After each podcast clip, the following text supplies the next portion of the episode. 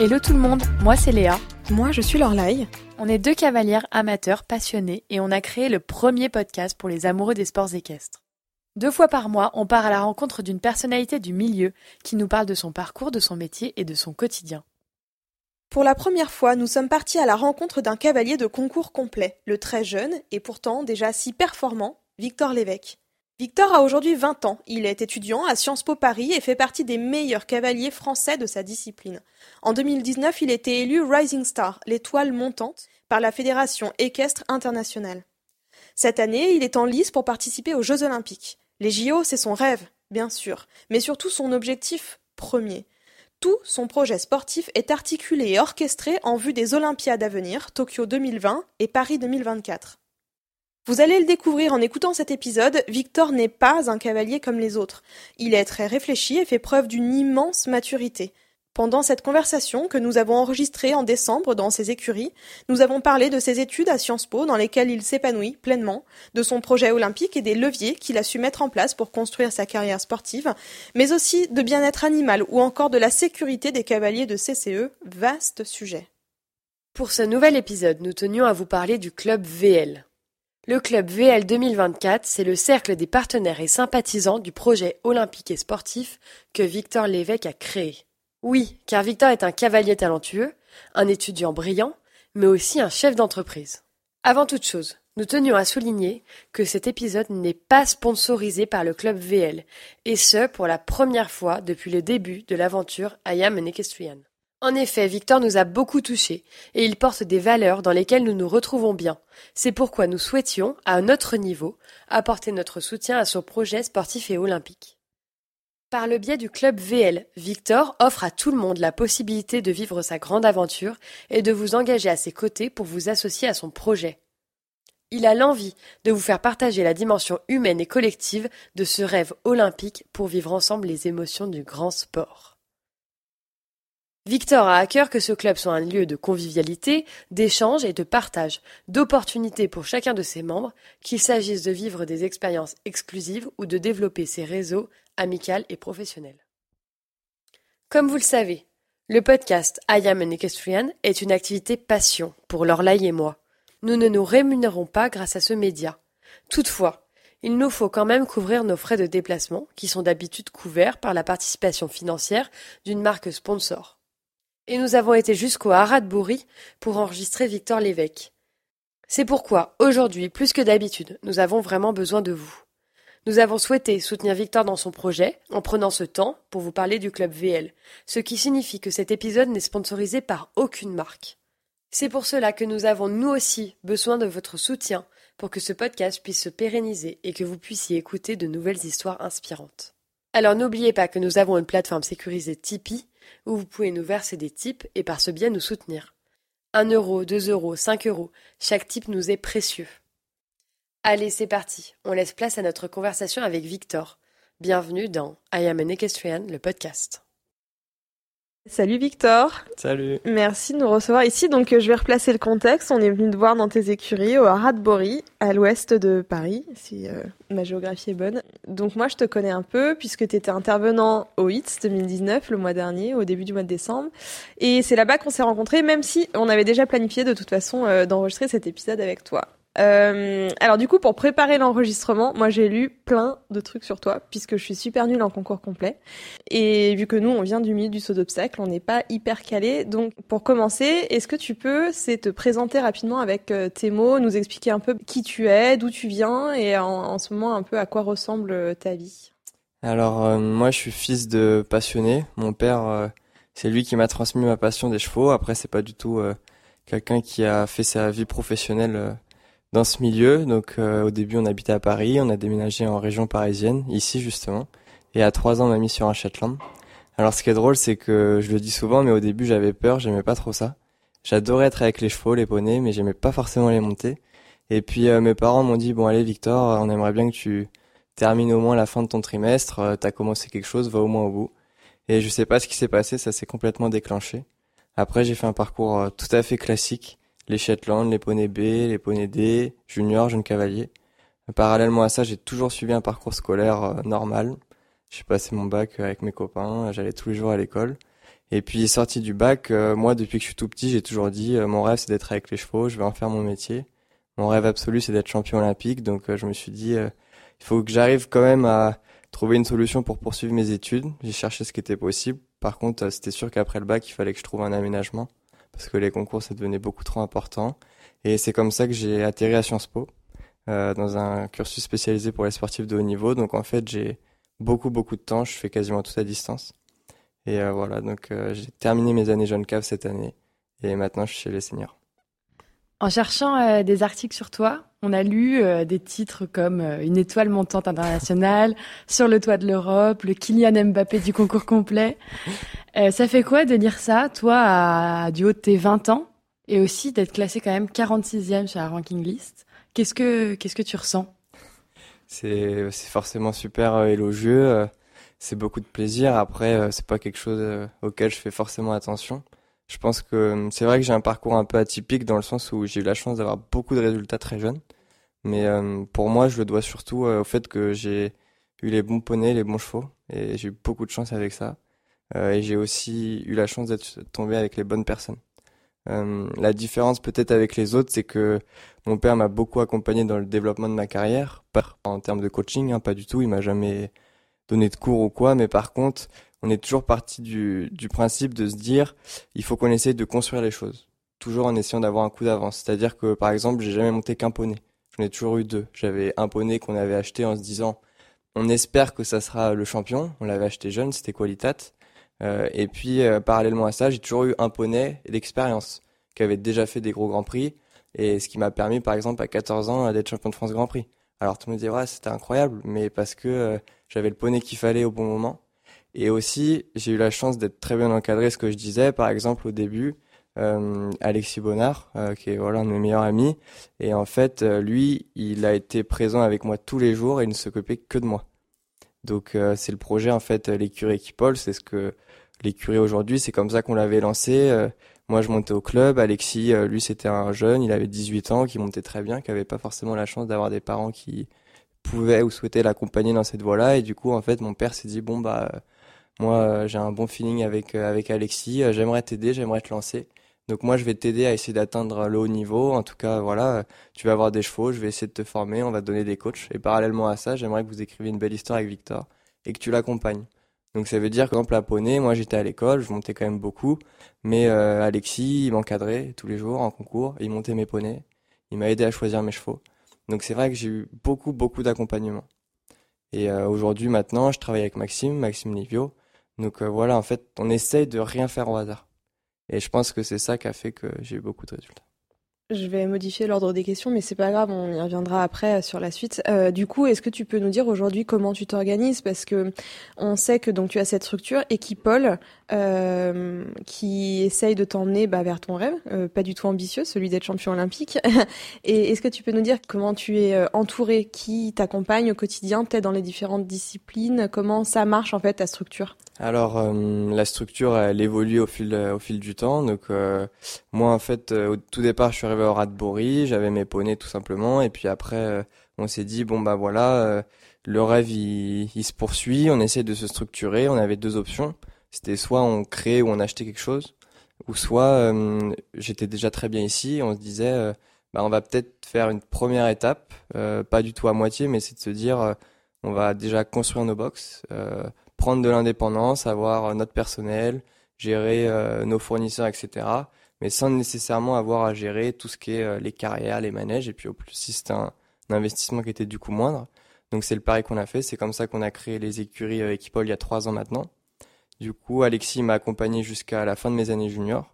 Et puis après ça, on s'est dit, bah voilà, lui avait aussi besoin de se développer personnellement. Et puis il est parti dans le CSO.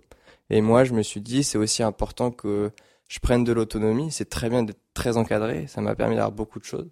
Mais c'est aussi important que je me forme en tant que cavalier. Euh, et c'est comme ça que je me suis rapproché de Maxime. Euh, voilà, c'est quelqu'un avec qui j'avais très envie de travailler. Du coup, aujourd'hui, en fait, Maxime, il a ses écuries qui sont à Saumur. Euh, c'est beaucoup d'accompagnement en concours. C'est évidemment beaucoup d'échanges sur la planification des chevaux, l'entraînement, etc. Je vais chez lui quelques fois en stage. Mais voilà, j'ai pris beaucoup d'indépendance ces dernières années pour justement essayer de me développer. Après, j'ai évidemment beaucoup d'accompagnement à la maison. J'ai Pierre Canamela qui m'accompagne sur le dressage énormément. Voilà, j'ai travaillé avec plusieurs euh, intervenants en CSO. J'aime bien un petit peu changer, découvrir euh, d'autres choses. Après, je garde un peu ce que j'ai envie de garder euh, à ma sauce. Donc aujourd'hui, on va dire que je suis indépendant ici. je travaille avec Maxime, mais c'est plus une relation, enfin, de jeune professionnel à professionnel. voilà, et parallèlement à tout ça, je fais l'école. Alors justement, j'allais y venir. Tu es donc étudiant à Sciences Po, mm. Sciences Po Paris. Ouais. On sait qu'il y a énormément de très bons jeunes cavaliers qui arrêtent les, études euh, après le bac, voire même avant. Pourquoi tu as fait ce choix, toi, de continuer les études? Quelle valeur tu as envie de porter euh, à travers ça? Alors c'était pas du tout un choix euh, de mes parents. Je sais que parfois on me dit ah tes parents t'ont obligé, on entend souvent si jamais tu te casses la jambe. Moi j'ai pas du tout cette cette philosophie là. En fait, je vais dire que c'était pour deux raisons. La première c'est que je pense qu'aujourd'hui, pour euh, viser au niveau, il faut avoir une structure, il faut avoir un modèle. Il y a plein de choses, tout ça, vous le savez très bien. Et je pense que l'école, ça peut t'apporter beaucoup. Alors, euh, moi, je fais Sciences Po, j'ai pas envie d'être président.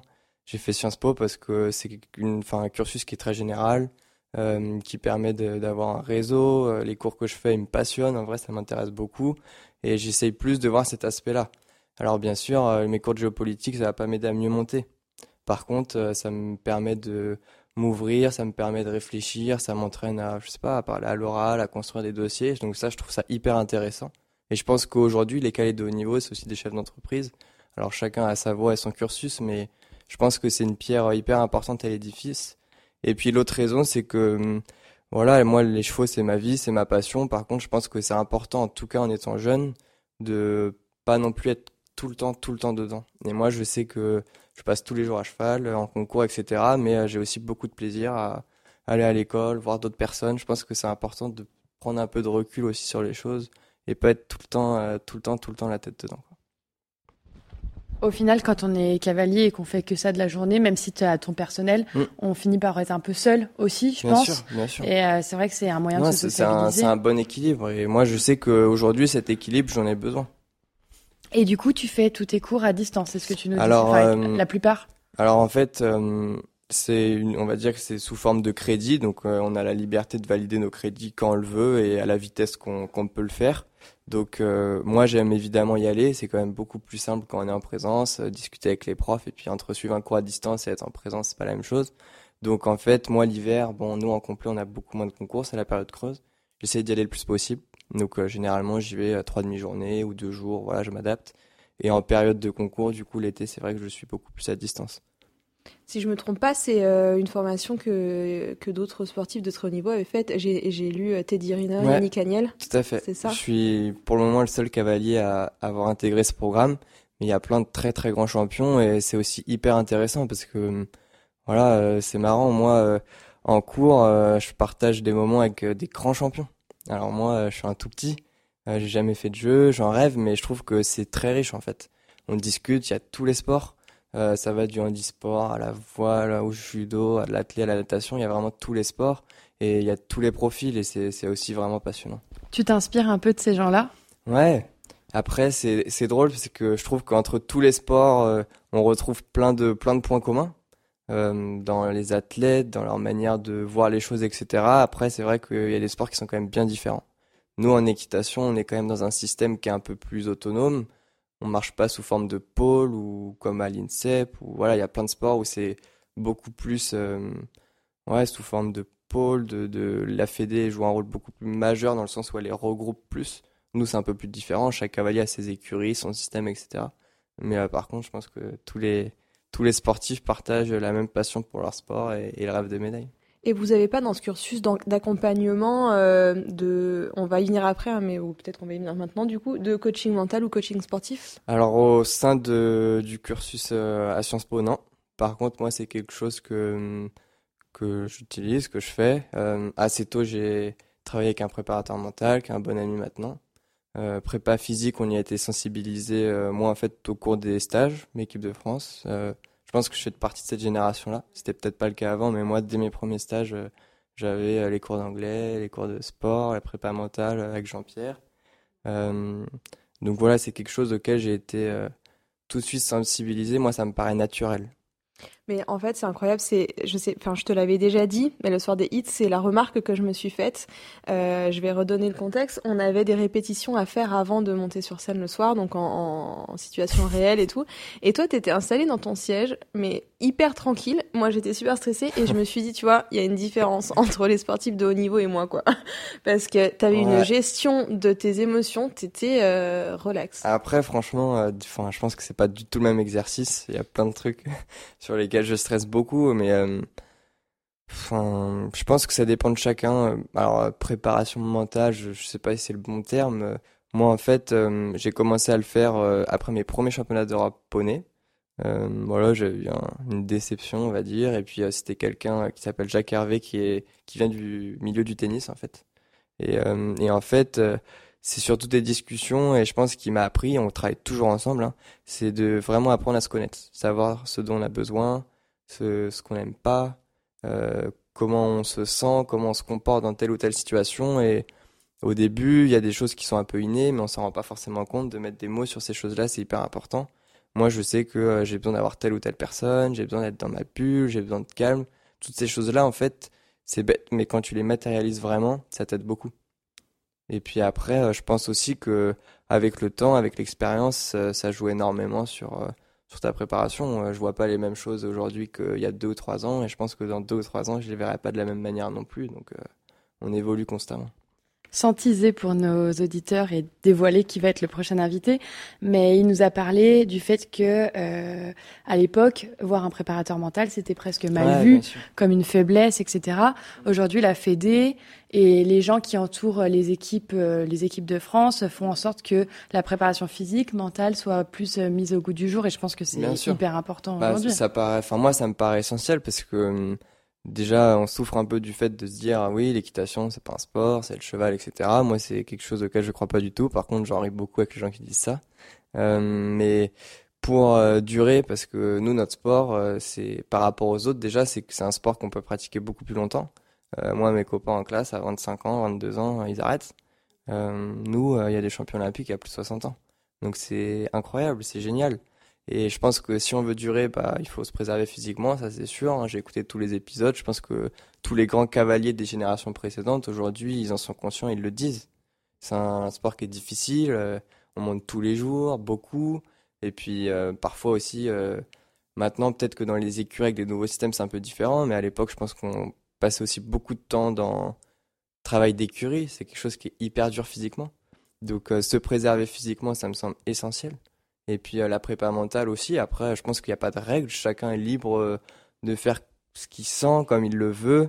Euh, ça peut être avec un préparateur, ça peut être discuter avec des proches. Je pense qu'il n'y a pas de règle en soi. Mais par contre, je pense que c'est un aspect qui est essentiel à, prendre en compte quand on recherche vraiment le haut niveau, quoi. Est-ce que euh, tu peux nous parler un peu de ton organisation actuelle? Comment se déroule une journée dans la peau de Victor Lévesque? Combien de chevaux est-ce que tu montes par jour? Euh, Les gens avec qui tu travailles, aux écuries? Est-ce que tu peux nous parler un peu de ça? Ouais, alors euh, moi j'arrive aux écuries assez tôt le matin. Alors je sais pas si c'est hyper tôt ou pas, mais généralement à 8 heures. J'essaye souvent de monter mes chevaux le matin pour être tranquille l'après-midi. Je me concentre surtout sur mes chevaux. Euh, je me suis fixé comme objectif d'avoir un piquet de 6 chevaux, pas plus. Euh, parce qu'aujourd'hui c'est, je pense, le maximum que, que je peux faire en le faisant bien. Pas encore dans une, et je le serai peut-être pas, mais dans une dynamique de commerce, etc. Moi, aujourd'hui, ce que je recherche vraiment, c'est des chevaux pour la compétition, pour le haut niveau. Donc, euh, un piquet de 6 chevaux, ça me va très bien. Et puis l'après-midi, je le consacre à travailler l'école ou à donner quelques cours. euh, parce que, en fait, moi, du coup, dans mon écurie, j'ai 20 box. On va dire qu'il y a 6 box qui sont consacrés à mes chevaux. Généralement, il y a 2-3 box pour des chevaux un peu de commerce euh, ou des chevaux de passage. Et puis le reste des chevaux, c'est des chevaux de propriétaires, des clients qu'on a ici. Donc voilà, c'est un petit peu le modèle qu'on a créé. Au début, je me suis beaucoup investi dans l'accompagnement de ces élèves-là. Je pense que c'était hyper important et nécessaire pour moi. Ça m'a appris beaucoup de choses. Maintenant, j'essaye de m'en dégager un peu pour vraiment me recentrer sur le sport. Donc j'interviens toujours, mais de manière beaucoup plus ponctuelle. Pour tes chevaux, ça s'organise comment? Parce que, bah, toujours pareil, euh, nous en complet, on n'est pas super calés. Il y a trois disciplines. Et comment tu gères euh, l'équilibre entre les trois disciplines sur le travail des chevaux? Alors, euh, de manière générale, moi j'essaie de beaucoup varier le, travail de mes chevaux. Ici, ils sortent beaucoup. On a la chance d'avoir les paddocks, ils vont tous les jours au paddock, ils vont marcher le matin, ils travaillent. Après, bah, c'est beaucoup de travail sur le plat, je pense, comme tout le monde. On a peut-être un peu plus d'exigence parce que bah, forcément, on a une reprise de dressage à faire. Donc, moi, je dirais qu'en fonction des chevaux, mais mes chevaux d'âge, ils travaillent sur le plat vraiment en dressage peut-être une fois par semaine, pas beaucoup plus. C'est des chevaux qui savent très bien faire leur job, c'est plus du stretching, etc. Il y a aussi beaucoup de sorties en extérieur, forcément, et puis voilà, c'est quelque chose qui me, plaît beaucoup. Je trouve que c'est hyper ludique, ça les sort, et puis nous, ça nous permet de travailler le cardio. Après, euh, les chevaux de métier, ils sautent pas beaucoup. Euh, c'est vrai que plus on arrive dans le haut niveau, comme tu l'as dit, il y a trois épreuves. On va se concentrer déjà sur la préparation physique. Donc euh, avant les grosses échéances, il y a tous les galops. Généralement, on galope tous les 5 ou 6 jours. Euh, entre ça, bah, il y a les temps de récupération.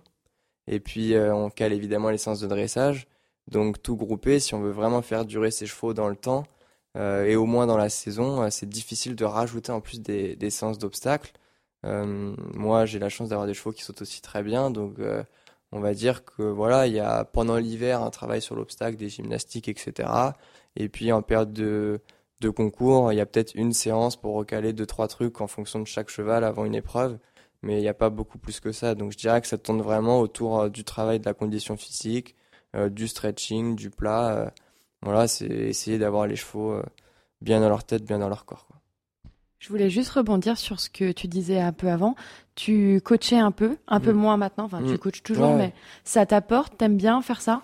Hmm. Alors, euh, j'ai pas du tout la prétention de dire que je suis un grand coach. Je pense que ça vient avec l'expérience. Euh, ça m'a beaucoup apporté parce que je pense qu'il faut savoir tout faire. Euh, et puis, ce qui était intéressant, c'est que nous ici, on a des clients qui ont un petit peu tous les niveaux et tous les horizons. Il y en a qui font du dressage, du CSO, du complet. il y en a qui montent déjà presque au niveau international. Il y en a qui débutent. Donc, je pense que c'est super intéressant, en tout cas au départ, quand on apprend à être coach, de toucher à tout. Et puis après, avec le temps, peut-être que je me spécialiserai. C'est quelque chose qui me plaît beaucoup, que j'aime bien. Après, moi, je me considère pas vraiment en tant que coach. Je dis plus que si je peux donner des conseils, transmettre un peu euh, mon vécu, mes expériences. Tous mes clients sont plus ou moins dans ma catégorie d'âge ou un peu plus jeunes. Voilà, c'est plus de, la transmission de conseils, de savoir. J'aime beaucoup travailler euh, avec leurs chevaux. Maintenant, euh, voilà, aujourd'hui, moi, c'est vraiment le sport. Mais peut-être qu'après. On parlait de l'organisation de, tes chevaux. Euh, on sait que le concours complet, ça peut être des, événements, des épreuves très éprouvantes quand même pour, pour un cheval. Euh, comment est-ce que ça se gère sur une saison, sur une année? Parce que nous, par exemple, en saut d'obstacle, on peut faire du, allez, on va faire deux, week-ends sur trois, trois week-ends sur quatre. On va avoir un week-end off et puis c'est reparti. Mais toi, comment est-ce que tu fais pour gérer ça sur tes chevaux de, de concours complet Alors nous, c'est vrai que c'est assez différent euh, par rapport au CSO. Il y a évidemment beaucoup moins de concours. Après, ça dépend aussi des, voilà, de l'âge des chevaux et de leur avancement. Mais si on prend les chevaux de haut niveau, moi, par exemple, Funambule et Max, c'est des chevaux qui ont voilà, beaucoup d'expérience, etc. Ce qui est super important pour nous, c'est vraiment de planifier la saison au départ. Donc, c'est ce qu'on fait pendant les stages d'hiver. Généralement, il y a deux objectifs. Il y a un objectif de championnat, qui est généralement entre juillet et août, et un objectif de fin de saison, on va dire. En fonction de ça, euh, moi, je connais par cœur mes chevaux maintenant. En tout cas, ces chevaux-là, j'essaie d'adapter au mieux euh, leurs besoins. Donc, euh, par exemple, si on prend cette année, Funambule, il a fait 5 concours. C'est pas beaucoup. Il y avait un objectif de début de, fin de championnat, c'était les championnats d'Europe jeune cavalier. Pour faire ça, j'avais besoin de deux concours. J'avais besoin d'un premier concours de remise en route et d'un concours du cours national pour être vraiment voilà dans son niveau et après tranquille. Parce que je sais qu'il a pas besoin de beaucoup courir. Après les championnats d'Europe, pareil, il y a eu un concours de remise en route et un gros concours 4 euh, étoiles en fin d'année. En fait, je pense que nous, en complet, peut-être par rapport au CSO, ça nous arrive souvent de d'avoir une épreuve, un petit peu de préparation, une épreuve niveau maximum, et avant l'autre épreuve, redéclasser une fois et remonter. Et après, euh, après une, une, compétition majeure, 4 étoiles ou 3-4 étoiles en tout cas, et combien de temps de repos pour les chevaux? Alors euh, ça, je pense que chaque cavalier a un peu son système, sa méthode. Euh, par exemple, les Anglais, pour la plupart, euh, après un 5 étoiles, ils les mettent au pré pendant deux mois, puis de faire un peu, enfin pas à l'abandon, mais voilà. Moi, pour mes chevaux, je les laisse pas comme ça dans la nature. Il y a au moins un, un mois minimum entre chaque concours. Mais voilà, c'est de la balade, du stretch, c'est plus ça. J'aime pas les arrêter complètement. Après, ça c'est un choix personnel. Après, voilà, mais ouais, généralement, un cheval de haut niveau en complet, on va dire qu'il a deux, voire trois grosses épreuves majeures. Et entre ces épreuves-là, chaque cheval a, un peu ses besoins. Alors, euh, on sait que tu es un cavalier Hermès. Est-ce que tu pourrais euh, nous parler un peu de tes partenaires dans l'ensemble? Savoir aussi qu'est-ce que les partenaires comme ça des cavaliers apportent au travail quotidien, euh, à la performance Et est-ce que ça t'aide tous les jours d'être entouré? Et aussi, est-ce que tu pourrais nous parler un peu du club VL alors euh, les partenaires, euh, ils sont évidemment essentiels dans toute l'équipe et l'organisation d'un cavalier. Euh, moi, j'ai eu la chance d'en avoir dès mon jeune âge. Hermès a été mon premier partenaire avec mes premiers championnats d'Europe. C'est un partenaire qui fait un peu rêver, c'est vrai, ça me fait rêver, ça me faisait rêver. les partenaires, ils sont essentiels. Après, moi, j'essaye de pas en avoir 10 000. Et ce qui m'intéresse surtout, c'est d'avoir des vraies relations avec mes partenaires. Euh, si je, on prend l'exemple d'Hermès, Hermès c'est mon partenaire cellier. Euh, c'est pas juste euh, je te donne une selle. Moi ça ça m'intéresse pas du tout. Mon objectif c'est pas d'en avoir le plus possible. C'est pas d'avoir 50 logos sur le camion. Ce qui m'intéresse c'est vraiment de mettre en place déjà des projets de long terme. Euh, pour la plupart de mes contrats c'est des très très long terme. Euh, ça peut être des partenariats aussi qui évoluent au fil du temps parce que Hermès m'a fait confiance. J'avais 14 ans. Euh, le contrat a aussi beaucoup évolué jusqu'à maintenant et j'espère évoluera encore. Mais euh, c'est vraiment cette relation gagnant-gagnant. Euh, Hermès, moi, il y a évidemment cet échange de matériel. Aujourd'hui, avoir des bonnes selles et la qualité de ces produits-là, c'est essentiel et obligatoire quand c'est l'importance que ça a. mais c'est aussi de l'échange, c'est aussi ma participation dans le développement des produits. On est en train de développer une selle de crosse. une deuxième, c'est voilà des accompagnements, ils font des publicités aux écuries, ils font des événements ici. Moi, je bénéficie aussi de leur réseau, je peux visiter leurs ateliers, etc. C'est vraiment une famille qu'on crée, un espèce de partenariat. Et puis, ce que j'aime aussi beaucoup faire, c'est mettre en relation mes différents partenaires. J'en ai pas beaucoup, j'en ai six. Alors, je sais pas si ça peut paraître énorme ou pas, mais euh, en tout cas, pour chaque partenaire, il y a une vraie histoire. Hermès, donc c'est mon partenaire cellier. Je travaille aussi avec euh, ABVV, concessionnaire Volvo. Eux, c'est pareil, il y a une vraie relation qui s'est installé et maintenant Hermès et Volvo travaillent aussi ensemble. Donc euh, moi je trouve que c'est des échanges qui sont super sympas. Euh, récemment la FDJ euh, avec les objectifs pour Paris 2024, c'est pareil, c'est un partenariat qui est hyper hyper important pour moi parce que il y a 27 athlètes qui ont été sélectionnés dans le cadre de ce programme. et la FDJ, c'est pas simplement un partenariat financier. Ça va beaucoup plus loin que ça, c'est la mise en relation des différents athlètes. Euh, je vais peut-être avoir la chance de, je sais pas, faire une compétition avec Kevin Mayer. Euh, je l'aurais jamais fait sans ça. Euh, et puis c'est aussi, alors moi c'est un petit peu différent parce que j'espère pas me reconvertir tout de suite, mais en tout cas c'est des journées au sein des bureaux de la FDJ. la FDJ va venir faire, je sais pas, des séminaires aux écuries. C'est des possibilités stage pour notre conversion. Voilà, c'est vraiment dans ce sens-là qu'on essaye de, de, mettre en place les, les, partenariats. Il y a aussi Equisance, les nouvelles technologies. Euh, moi je travaille beaucoup avec eux sur le développement du cardio parce que je pense que c'est hyper important. Euh, c'est peut-être euh, les outils qu'on utilisera demain, qu'on commence déjà à utiliser. Donc voilà, c'est vraiment, j'attends pas juste que les partenaires me donnent soit de l'argent, soit du matos. C'est vraiment un échange, un travail en commun et j'espère leur apporter au moins autant que ce qu'ils m'apportent. Et en ce qui concerne le club VL Alors euh, le club, le club, c'est une idée qu'on que Guillaume m'avait proposé avec un de mes propriétaires, Jean-Pierre. En fait, l'idée, c'était de se dire, euh, voilà, il y a un projet, il y a un rêve, c'est les Jeux Olympiques. Maintenant, comment on va se structurer pour arriver jusqu'à là? Alors, euh, en restant euh, humble, parce qu'aujourd'hui, j'ai pas la prétention de dire que je serai champion olympique à Paris. J'espère au moins y aller. En tout cas, on essaie de vraiment se donner les moyens d'y arriver. Donc, en fait, il y a un an, on a un petit peu restructuré le système et on a créé deux nouvelles entités. Donc, il y a toujours l'écurie, l'écurie Equipol et parallèlement à ça, on a créé donc ce fameux club VL et Caval Invest, un fonds d'investissement qu'on a créé euh, avec un de mes propriétaires, Jean-Pierre. Euh, voilà, l'objectif du fonds, bah voilà, c'est simplement l'achat de chevaux. Objectif Paris 2024. Et puis j'espère ça ira au-delà. Et le club, l'idée, c'était de se dire aujourd'hui, il y a peut-être plein d'acteurs qui ont envie de participer de près ou de loin à ce rêve. Tout le monde n'a pas forcément l'envie ni les moyens d'acheter un cheval ou d'acheter un bout de cheval. Et l'idée, c'était en fait de d'ouvrir un peu cet univers, qu'on est en train d'essayer de créer à d'autres personnes que ce soit des partenaires, que ce soit des personnes privées, que ce soit des boîtes. Il y a plein de boîtes euh, qui me sollicitent, par exemple dans les Yvelines, Île-de-France, puisque c'est ma région. Et en fait, bah, c'est de voilà, on ouvre cette aventure en commun et tous ensemble, on va essayer de vivre cette aventure des Jeux Olympiques. Ça permet de mettre en relation les uns les autres. Euh, il y a plein de nouvelles personnes qui se rencontrent, de projets qui aboutissent euh, et, le rêve avance et se développe. On espère que cet épisode vous plaît et que vous aussi vous êtes tombé sous le charme du brillant Victor Lévesque. Victor porte un projet olympique très fort, et vous pouvez vous aussi rejoindre le club VL 2024 en le contactant sur ses réseaux sociaux ou par le biais de son site internet. Je tenais à vous rappeler une nouvelle fois que cet épisode n'est pas sponsorisé et que nous ne touchons rien pour la production de celui-ci. Et ce, car nous avions nous aussi envie d'aider Victor dans son projet. Toutefois, nous mettons à votre disposition un média de plus de 45 minutes totalement gratuit pour vous. Et à ce jour, nous aurions grandement besoin de vous pour nous aider à continuer de produire de nouveaux épisodes. Alors n'oubliez pas que chacune de vos participations est précieuse et nous aide à continuer l'aventure. On vous laisse poursuivre l'écoute de cet épisode en compagnie de Victor. Avant de parler euh, de Paris 2024, je voulais juste rebondir sur ce que tu disais euh, par rapport à la Française des Jeux euh, et aussi par rapport à Sciences Po.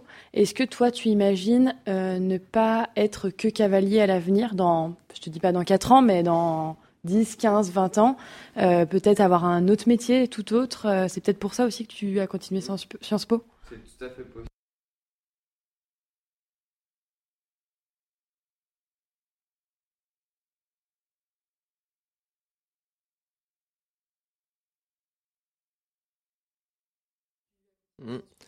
C'est tout à fait possible pour moi. Euh, je pense qu'aujourd'hui, je le fais déjà un peu parce que je suis euh, chef d'entreprise, euh, étudiant, cavalier, coach parfois.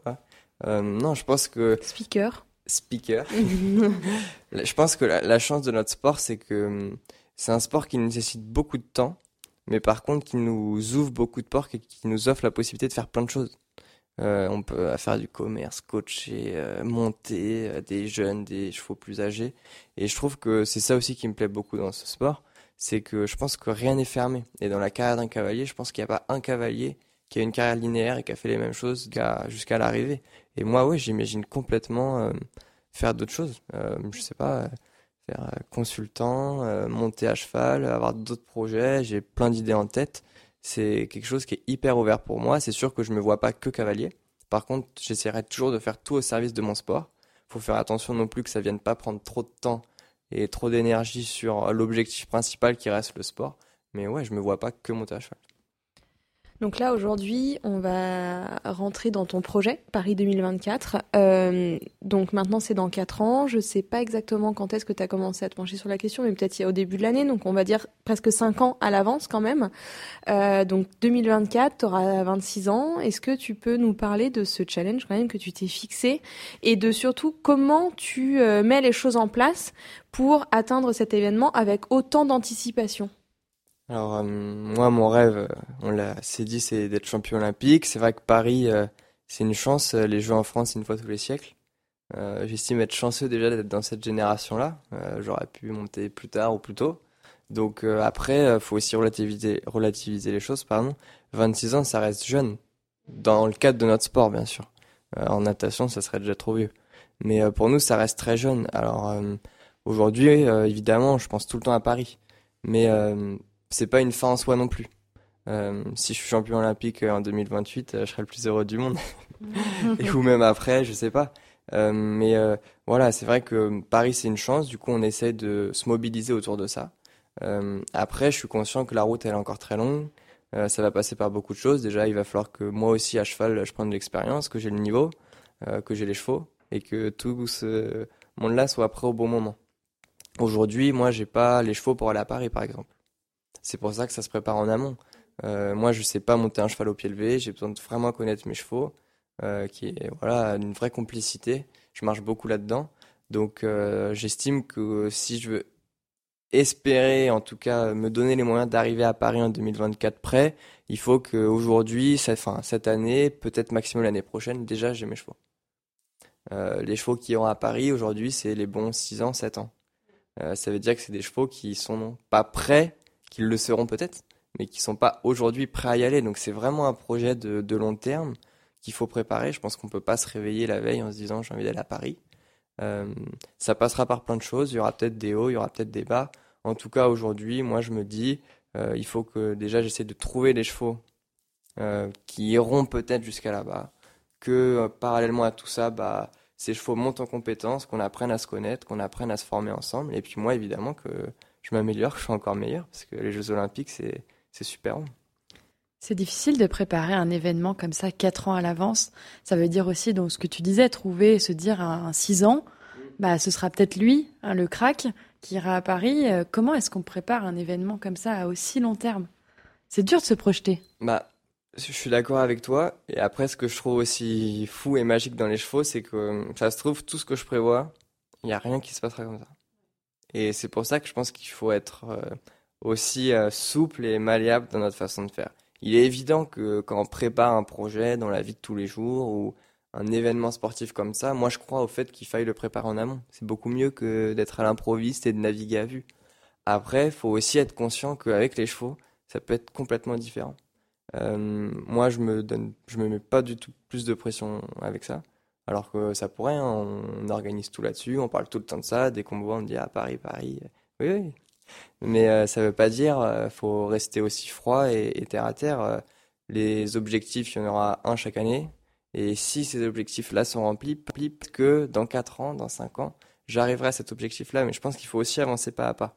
Aujourd'hui, j'ai une vision, Paris, mais j'essaye déjà de mettre le chemin en place qui me permettra d'aller jusqu'à là-bas. Du coup, objectif 2020, c'est quoi? Du coup, objectif 2020, tu vois, par exemple, moi là, je sors de mes années jeunes CAF cette année. J'avais un cheval qui allait très bien, Mac, du coup on s'est dit bon bah on va garder Funambule qui est mon cheval de cœur euh, pour cet objectif-là des championnats d'Europe jeune cave. Parallèlement à ça, bah Mac je vais en profiter pour monter un peu, aller plus haut. Euh, J'avais pas du tout prévu cette année Mac il est qualifié pour Tokyo. D'accord. Il est passé groupe 1. Euh, c'est quelque chose qu'on n'avait pas prévu. Il y a 4 ans, jamais, jamais j'aurais dit j'imagine aller à Tokyo. Hmm. Aujourd'hui tu peux l'imaginer? Aujourd'hui je l'imagine. Après, euh, faut rester humble. Euh, c'est quelque chose qui n'était pas forcément prévu. Je reste un compétiteur. Donc euh, forcément, euh, quand on a la porte qui s'ouvre, moi aujourd'hui je pense qu'à ça. c'est vrai. Mais par contre, je suis aussi conscient de ma situation. J'ai beaucoup moins d'expérience que d'autres. Mon cheval a beaucoup moins prouvé que d'autres. on arrive tous les deux à ce niveau-là. Je pense qu'on ne l'a pas volé. On a fait les résultats qu'il fallait au bon moment. Maintenant, il faut rester froid et, et se préparer. Pour moi, c'est que du plus. Euh, j'ai pas du tout la prétention de dire que j'irai à Tokyo. Je reste un compétiteur. J'y pense. Euh, dès que je monte, euh, je l'ai en tête. Tu restes prêt et si on t'appelle pour Tokyo, tu pars Je sais pas. Dans tous les cas, il y aura les stages groupe 1 cet hiver avec Thierry. On discutera, on définira un programme de saison. moi, je crois aux résultats. Donc, c'est les résultats qui, qui diront tel ou tel cavalier ira. Il faut évidemment prendre en compte l'expérience, la forme du cavalier et du cheval au bon moment. j'ai jamais fait de championnat senior Imaginer que je vais à Tokyo, ça paraît fou. C'est sûr, mais moi aujourd'hui, je me dis, j'ai un chance qui est... j'ai un cheval qui est là, qui va bien, qui est bien. Bah, je vais essayer d'être le meilleur possible l'année prochaine dans tous les cas. Et puis pour moi aussi, si je me projette avec cette vision Paris 2024, c'est que du plus. Euh, je pense que euh, c'est fou. Moi, j'ai eu la chance de faire euh, tous les stages d'hiver équipe de France depuis que j'ai 13 ans. J'ai fait les poneys. Bah, souvent, on dit quand on sort des années jeunes, passer chez les seniors, c'est un coup. Bah moi, euh, j'ai la chance, euh, j'ai pas une année sans trop de stage.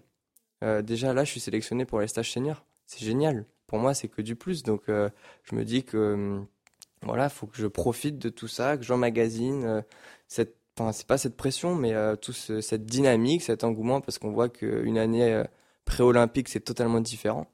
Et, et c'est que du plus pour moi. Donc, on verra ce qui arrivera. Tu es reconnaissant et, et Enfin, tu as l'air très lucide et très reconnaissant sur ta situation, en fait. C'est ce que je me dis en t'écoutant. Bah, de toute façon, euh, avec les chevaux, je pense qu'on ne peut que l'être.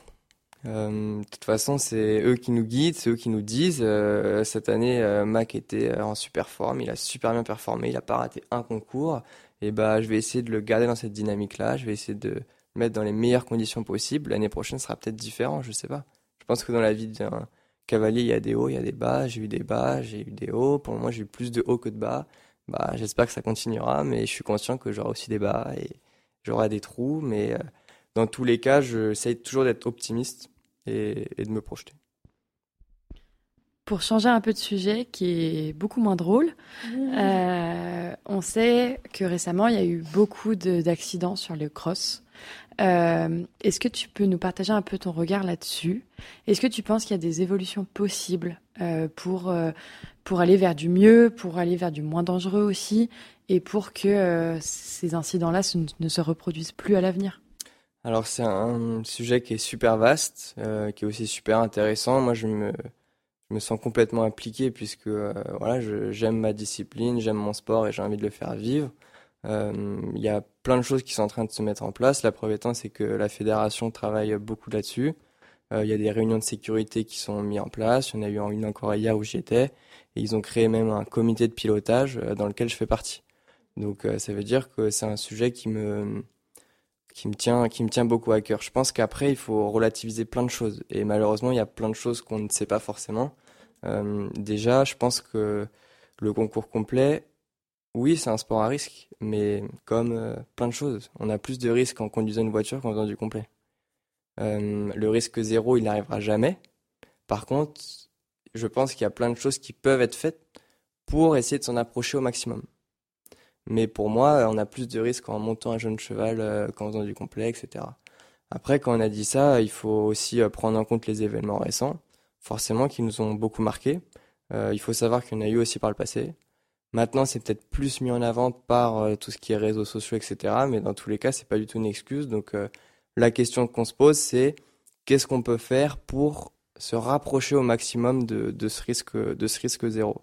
Je pense qu'il y a plein de choses qui peuvent être faites très rapidement, qui paraissent essentielles, mais qui ont peut-être besoin soit d'une piqûre de rappel, euh, soit de voilà de d'être réinculquées dans la tête des gens. Donc ça, c'est des mesures qu'on va essayer de mettre en place avec la fédération très prochainement pour le début d'année.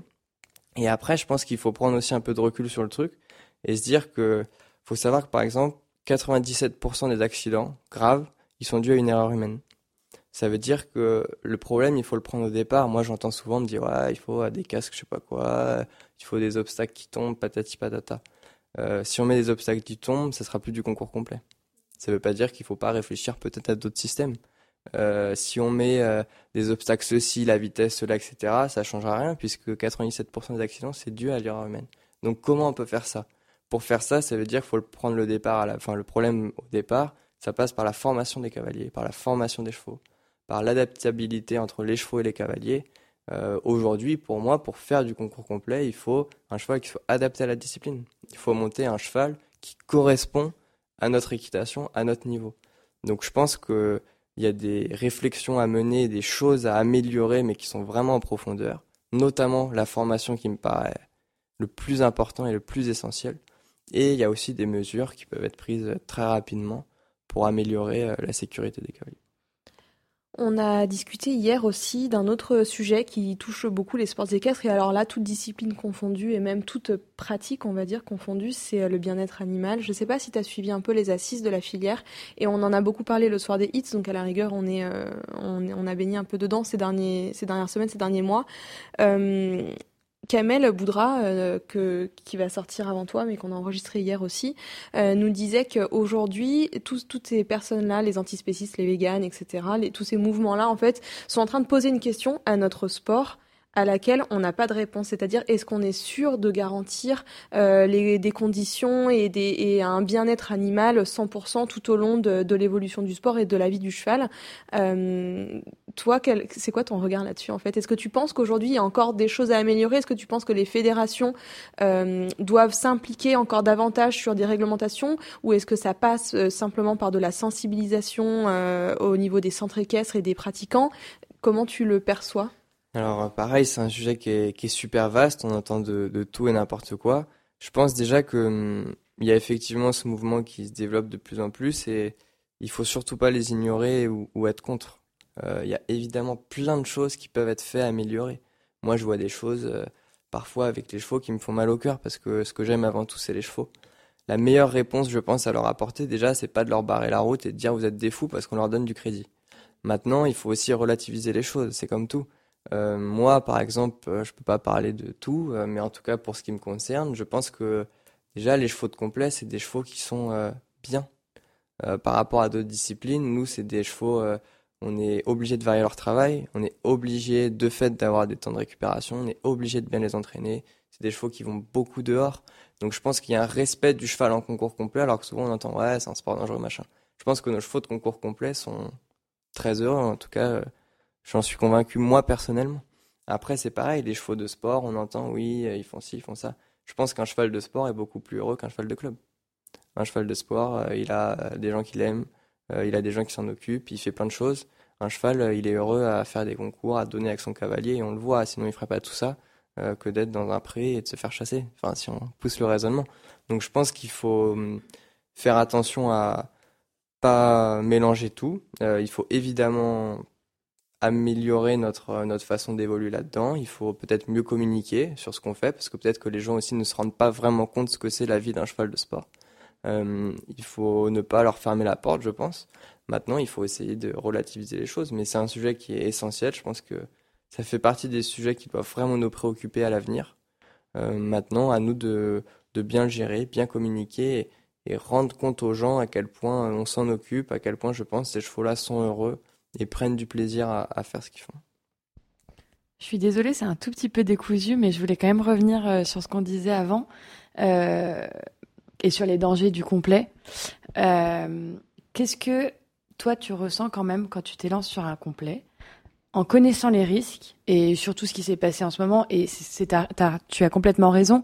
Avant, il y avait aussi des accidents et on en parlait moins. Maintenant, les réseaux sociaux font que on fait remonter ça, et je pense que c'est bien aussi hein, parce que ça donne, ça donne euh, penser à réfléchir. Euh, comment est-ce que toi tu, tu vis ça en sachant que ça peut potentiellement être dangereux? Je alors déjà, moi, j'y pense pas du tout. Quand je pars sur un cross, je pense qu'un truc, c'est euh, mon parcours, euh, mon tracé, euh, la vitesse que je dois avoir ici ou là. C'est quelque chose auquel je pense pas du tout. ce que je te disais, pour moi, j'ai autant de risques à monter un jeune dans une heure, un quatre ans, que de m'élancer sur un parcours de cross. Donc c'est quelque chose auquel je pense pas du tout. Par contre, ça veut pas dire que j'y vais comme un fou avec une tête brûlée. je pense que si on a un cheval qui est destiné à cette discipline, en tout cas qui a des aptitudes pour cette discipline, euh, qu'on l'amène à un niveau qui lui correspond, euh, qu'on monte un cheval qui est adapté, qu'on est bien encadré, normalement, déjà on limite énormément le risque. Enfin, c'est comme tout. Euh, alors c'est sûr, demain on va s'élancer avec un 4 ans sur un parcours d'un mètre 60, etc. ça va mal se passer. Par contre, le risque, il sera peut-être différent. Nous, c'est un petit peu plus, on va dire, fatal. Mais par contre, ça change rien en soi. Ce qu'il faut, c'est vraiment avoir un cheval adapté et être encadré. Et se mesurer à des niveaux de difficulté auxquels on est capable de répondre. Je pense qu'il faut, rester là-dedans, mais c'est sûr que le cavalier de complet qui part, euh, qui est dans la boîte de départ euh, à la boule au ventre, non pas de stress et d'adrénaline, mais plus de peur, il faut qu'il arrête tout de suite parce que ça va pas aller, ça c'est sûr. Euh, toi qui du coup côtoies pas mal de sportifs de haut niveau à Sciences Po notamment, euh, est-ce que si tu n'avais pas été touché par le cheval à un moment donné, quel autre sport tu aurais pu faire et est-ce que tu l'aurais fait à haut niveau aussi? Je franchement je crois pas. non, je moi ça a toujours été vraiment les chevaux parce que évidemment ce que j'aime c'est le sport en soi mais la particularité de notre sport encore une fois c'est que nous on est avec des chevaux. Euh, mes copains, ils sont avec un ballon, avec une piscine, je sais pas, mais il y a moins ce, ce, enfin, cette relation et ce lien. Donc euh, c'est sûr que je peux pas imaginer ne pas être avec les chevaux. Après, oui, je suis un compétiteur. Ce que j'aime, c'est la compétition, mais euh, je, je pense que si j'aurais fait autre chose, j'ai cette fibre en moi d'essayer de le faire de la meilleure manière possible, à haut niveau, mais je me vois pas du tout faire autre chose. Qu'est-ce qu'on peut te souhaiter maintenant, à part euh, parce qu'on n'a pas non plus envie de te porter malchance et tout, donc euh, donc qu'est-ce que qu'est-ce que qu'est-ce qu'on peut te souhaiter pour euh, l'année prochaine et puis pour euh, pour les quelques années à venir? Bah, hum, que que ça reste comme ça, que ça avance, voilà, que mes chevaux soient en forme. J'ai besoin aussi d'avoir de nouveaux chevaux, que j'arrive à trouver les chevaux de pour Paris, en tout cas pour, pour la suite de ma carrière. Euh. Donc on peut t'aider à faire passer le mot qu'il y a plein de choses à faire dans les sports équestres et que pour tous ceux qui veulent vivre l'expérience olympique, ils peuvent venir les vivre à tes côtés. Je pense que le concours complet, c'est une discipline qui est, qui est magique. On voit que ce qui est marrant, c'est que c'est un petit peu une discipline qui est moins mise en avant, qui est un peu mise de côté. Et pourtant, dès qu'on parle à des gens qui goûtent un moment ou qui en parlent, tout le monde dit ah c'est super. Mm. Il y a une super ambiance, les chevaux c'est incroyable, les cavaliers respectent leurs chevaux, vous êtes des hommes de chevaux, etc. Donc je pense que on l'a vu hein, cette année, il y a de plus en plus de, de, gens qui arrivent dans cette discipline, des gens aussi qui viennent du monde du, du CSO, donc je pense qu'il faut pas avoir peur. C'est une discipline qui est, qui est, magnifique, qui est magique, donc il, il faut y aller. Et oui, moi c'est vrai que au départ, bah c'est passé forcément par de l'investissement. J'ai on a acheté des chevaux pour le projet, etc. Maintenant, je peux pas tous les acheter. J'ai aussi besoin de, de, gens qui me font confiance et pour que le projet avance, se développe. Euh, Merci beaucoup en tout cas, Victor, d'avoir pris ce temps pour nous. Et on espère que ça t'a plu. Et on te souhaite plein de belles choses. Merci beaucoup.